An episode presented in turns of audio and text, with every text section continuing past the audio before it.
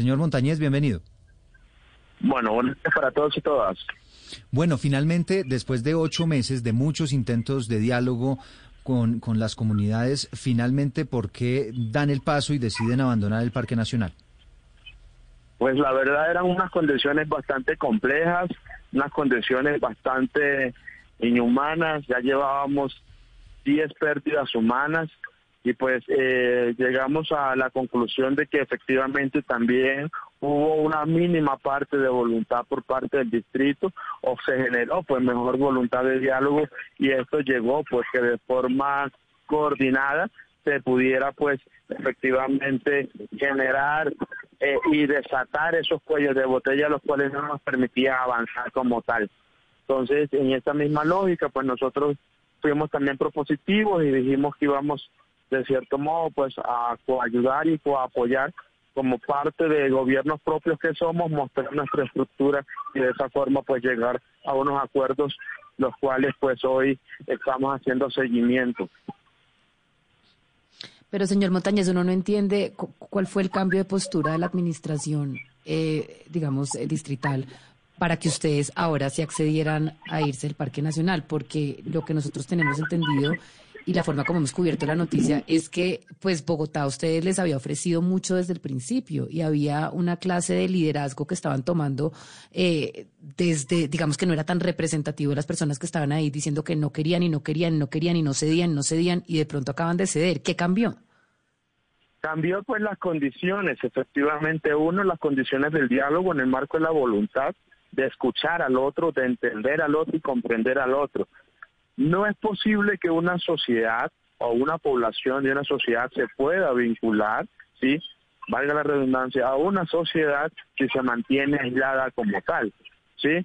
Entonces, en esa misma lógica, lo que se genera es una estrategia del cumplimiento de unas políticas públicas que ya a priori se habían efectivamente concertado con estas comunidades y se empieza a dar un plan, el cual, pues, de manera escalonada se va a ir dando cumplimiento. Esperamos, pues, por parte del distrito, en el marco de que, pues, todos aquí tenemos responsabilidades y tenemos eh, puntos que abarcar y cumplir. Entonces, en esa lógica, eh, lo, con lo que nunca se estuvo de acuerdo, porque históricamente así se habla, de las 10 muertes, 8 fueron en el Parque La, la Florida, por ejemplo un lugar de difícil acceso, de condiciones efectivamente de, de salubridad bastante complejas, eh, bueno, un sinnúmero de, de, situaciones. Un, un bebé, un bebé se murió, es decir, eh, creo que fue muy, muy, difícil eh, para todos, para la mamá, para la comunidad que estaba ahí, para las personas que estuvieron ahí, ver cómo un bebé se les murió, básicamente por las condiciones en las que estaban viviendo.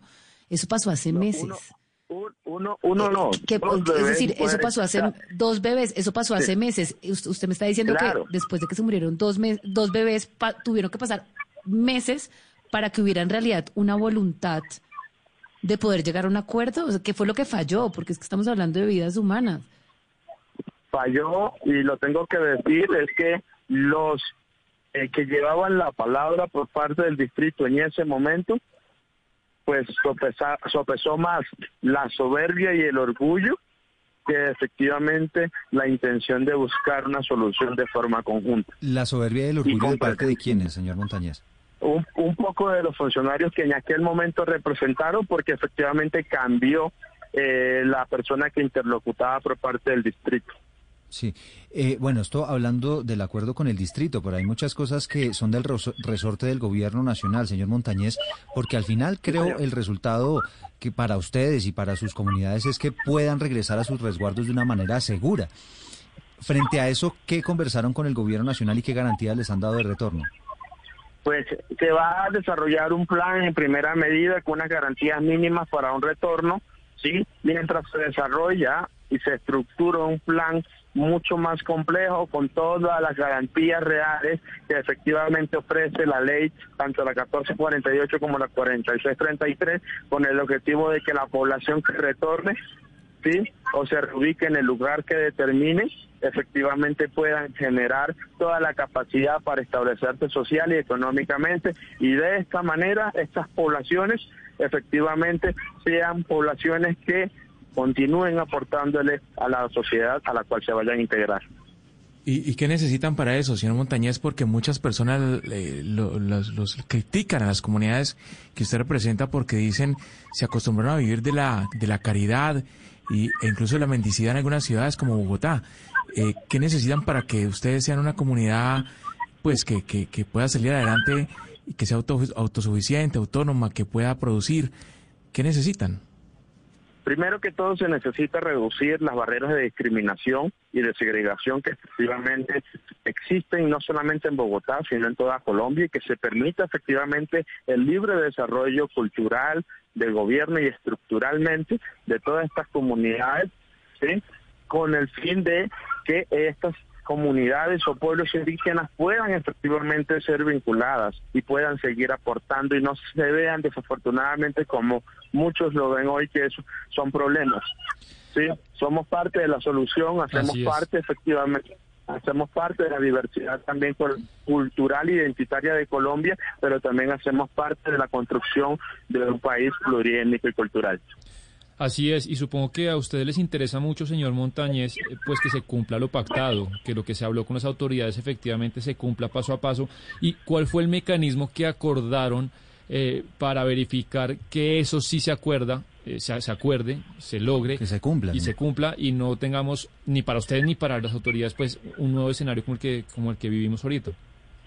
Claro, por supuesto. Uno de ellos es hacer unas reuniones técnicas y mesas de seguimiento con el fin de saber, pues, qué se ha cumplido y qué porcentaje se ha cumplido efectivamente de esos acuerdos. Nosotros, en primera medida, estamos súper interesados en hacer ese seguimiento porque sabemos nosotros independientemente cuál sea la decisión, siempre es la comunidad la que va a perder si la decisión no es la más idónea y la que se ajuste efectivamente a las necesidades de la población.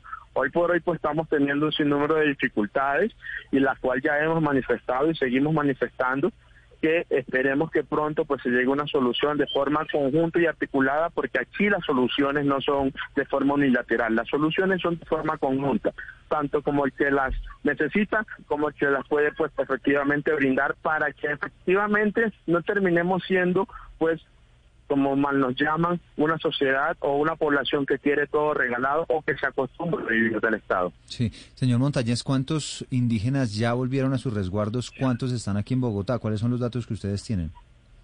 Bueno, de los que estaban en el Parque Nacional solamente representan un mínimo del 3% de la población indígena que se encuentra en Bogotá. En Bogotá hay presencia de 87 pueblos indígenas, los cuales el 97% tiene efectivamente categoría o es eh, visto o se considera como víctima del conflicto armado.